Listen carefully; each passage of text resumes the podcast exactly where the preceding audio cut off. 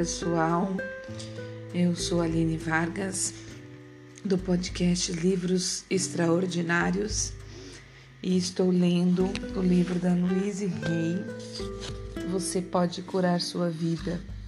Este é o sexto episódio e estou, estamos dando continuidade ao capítulo 2. Uma boa leitura, uma boa escuta para nós. Vamos lá? Amar o eu.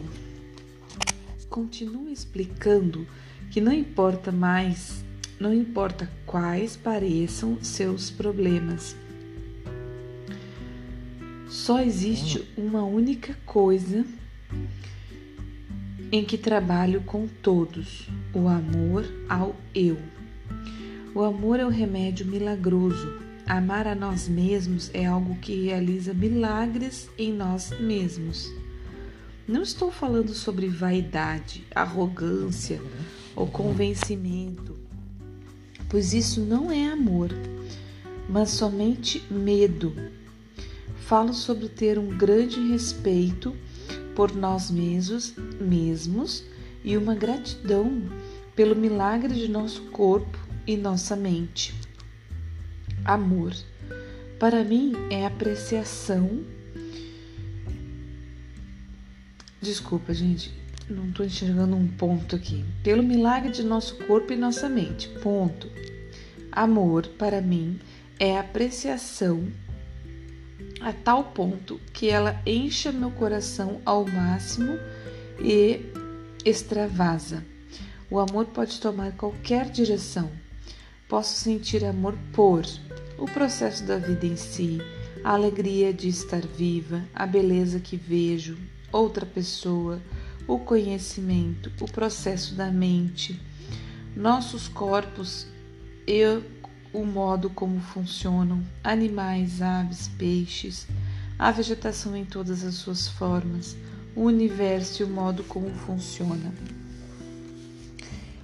O que você pode acrescentar a esta lista? Vamos dar uma olhada em algumas das formas de não amarmos a nós mesmos.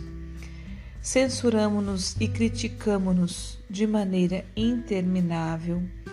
Maltratamos nosso corpo com alimentos errados, álcool e droga e drogas. Escolhemos acreditar que não somos merecedores de amor temos medo de cobrar um preço razoável pelos nossos serviços. Criamos doenças e dor em nosso corpo. Adiamos fazer coisas que nos beneficiar, beneficiariam. É, vivemos no caos e na desordem, criamos dívidas e fardos, atraímos amantes e parceiros que nos diminuem. Quais são algumas das suas próprias formas. Se de alguma maneira negamos nosso bem, trata-se de um ato de não nos amar. Lembro-me de uma cliente que usava óculos. Um dia des, desprendemos um velho medo de infância. No dia seguinte, ao acordar, ela achou que as lentes de contato a estavam incomodando demais.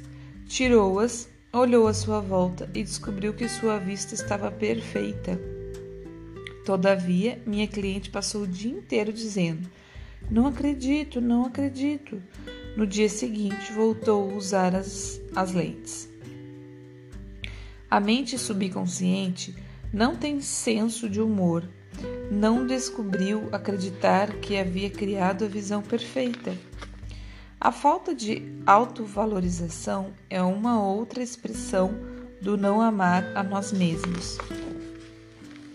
Tom era um artista muito bom e tinha alguns clientes ricos que lhe pediram que decorasse uma ou duas paredes em suas casas.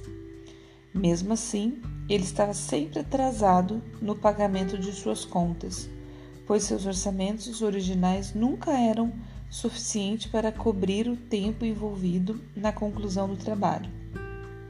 Ora, qualquer um que preste um serviço ou crie um produto único pode cobrar o preço que quiser. Pessoas de posses adoram pagar muito pelo que querem, pois isso valoriza mais o objeto em questão. Vamos a mais exemplos. Nosso parceiro está cansado e mal-humorado. Imaginamos o que nós fizemos de errado para causar isso. Alguém nos convida para sair em uma ou duas vezes, para sair uma ou duas vezes e depois não telefona mais. Pensamos que deve haver algo de errado em nós. Nosso casamento termina e temos certeza de que nós somos um fracasso. Nosso corpo não é similar aos que aparecem em revistas como Gentleman's Quartelli ou Vogue e nos sentimos inferiores. Não fechamos a venda ou conseguimos o papel e ficamos certos de que não somos bons o bastante. Temos medo da intimidade ou de deixar alguém se aproximar demais, de modo que procuramos sexo anônimo. Não conseguimos tomar decisões porque temos certeza de que elas serão erradas. Como você expressa sua falta de autovalorização? A perfeição dos bebês. Como você era perfeito quando era bebezinho? Os bebês não têm de fazer nada para se tornar perfeito. Eles já são perfeitos e agem como se soubessem disso. Sabem que são o centro do universo não têm medo de pedir o que querem e expressam livremente suas emoções. qualquer um sabe quando um bebê está bravo. Aliás, toda a vizinhança sabe. Também se sabe quando eles estão felizes, pois seus sorrisos são capazes, são capazes de iluminar um quarto inteiro. Os bebês são cheios de amor crianças muito pequeninas morrem e não se não recebe amor.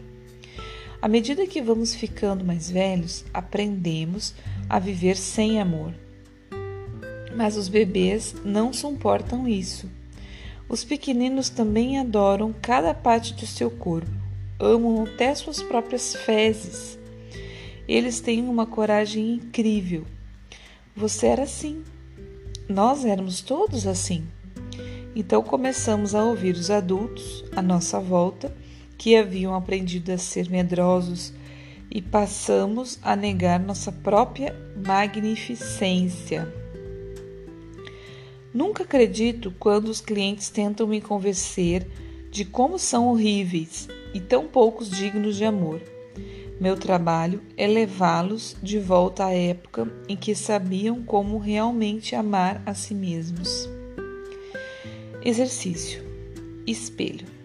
Peço ao cliente para pegar um espelho pequeno, olhar bem nos olhos, dizer seu nome e, de, e depois eu o amo e aceito exatamente como é.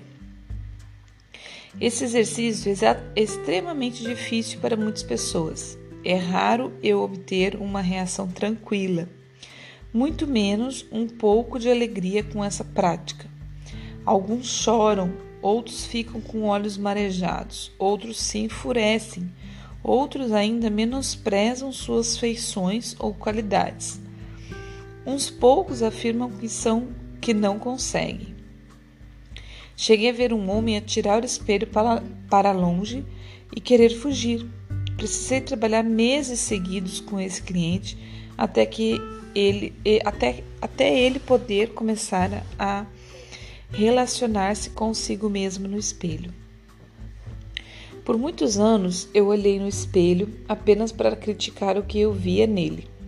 Hoje, quando me recordo das intermináveis horas que passei acertando as sobrancelhas, tentando me tornar razoavelmente aceitável, acho graça. Lembro-me bem do medo que eu tinha, que eu sentia de olhar dentro dos meus próprios olhos. No meu trabalho, esse exercício me mostra muito. Em menos de uma hora sou capaz de atingir o âmago da questão sobre o problema externo. Quando se atua apenas no nível do problema, gastam-se horas intermináveis trabalhando em cada detalhe e, no instante que tudo parece arrumado, ele brota num outro lugar qualquer. Gente, então hoje era isso. Nós chegamos, deixa eu ver aqui, ao, ao, à metade do capítulo 2. Acho que no próximo capítulo a gente no próximo episódio termina o capítulo 2. E só fazer um comentário, eu vou eu vou fazer um comentário pequeno a cada parte que a gente lê, só para ilustrar, gente, que para quem não, não consegue realizar assim, não consegue olhar para isso, para o que a gente tem lido aqui, é, eu falo por experiência própria, gente. É muito real, é muito real mesmo. E quando a gente faz pela primeira vez esses exercícios, por exemplo, esse do espelho, eu já fiz mais de uma vez. A primeira vez eu não conseguia fazer. Não que eu que, que assim, eu achava idiota, ridículo, sabe, fazer isso. Eu não, eu não conseguia.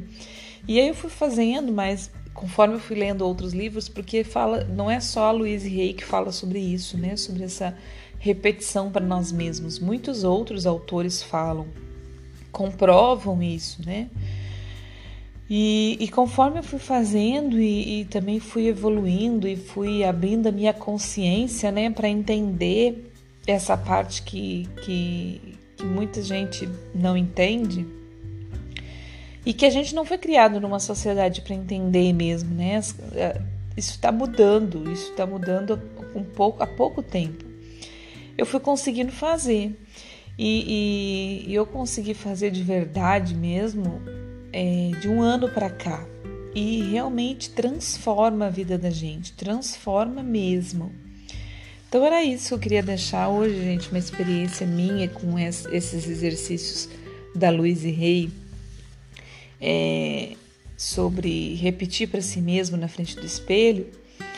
E um bom dia para nós, boa tarde, boa noite, né? Eu vou sempre falar dessa forma porque algumas pessoas vão escutar em outro horário. Já me estendi muito aqui. É, um grande beijo, fiquem com Deus. Até o próximo episódio. Até amanhã.